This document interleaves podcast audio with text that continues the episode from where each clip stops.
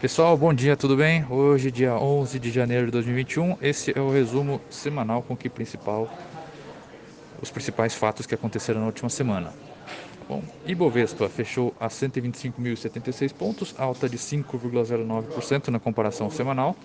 Dólar cotado a R$ 5,42, S&P 500 nos Estados Unidos a 3.824,68 pontos e o petróleo Brent a 55 dólares e 24 centavos o barril.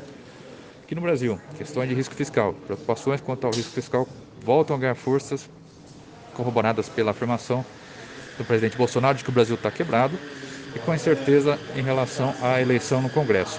Além disso, houve discussões quanto à ampliação do Bolsa Família, com a inclusão de 200 mil famílias, mas sem a fonte de recursos novos para o programa.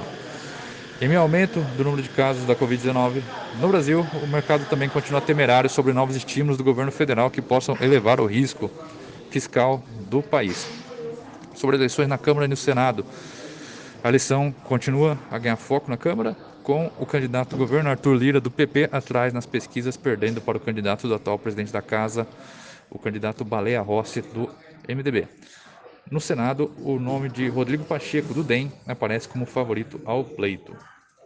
Em internacional, conflitos políticos nos Estados Unidos. Os apoiadores de Donald Trump invadiram e vandalizaram o Capitólio, sede do Congresso nos Estados Unidos, durante a sessão que certificaria a vitória eleitoral de Joe Biden.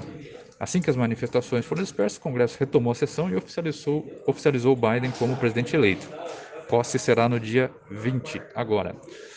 Apesar de ter insuflado o eleitorado, Trump afirmou que fará uma transição de poder pacífica, mesmo tendo reafirmado que discorda dos resultados das eleições. Na Europa, questões de lockdown. Uh, na Europa, os destaques ficaram para a extensão dessa questão do lockdown, anunciados durante a semana. No Reino Unido, o primeiro-ministro Boris Johnson estabeleceu um novo mais severo lockdown para conter o contágio da nova variante de Covid-19. Na Alemanha, a medida foi estendida até o final do mês. Uh, pontos de indicadores econômicos. O PMI chinês abriu o calendário de indicadores de 2021, desacelerando de 54,9 para 53 pontos em dezembro, por conta do menor volume de exportações para a Europa. Já o PMI da zona do euro subiu de 53,8 em novembro para 55,2 em dezembro.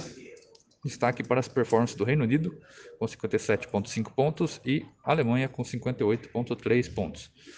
Apesar dos números positivos do lado da indústria, os dados do varejo europeu decepcionaram em dezembro, apontando para queda de 6,1% no mês.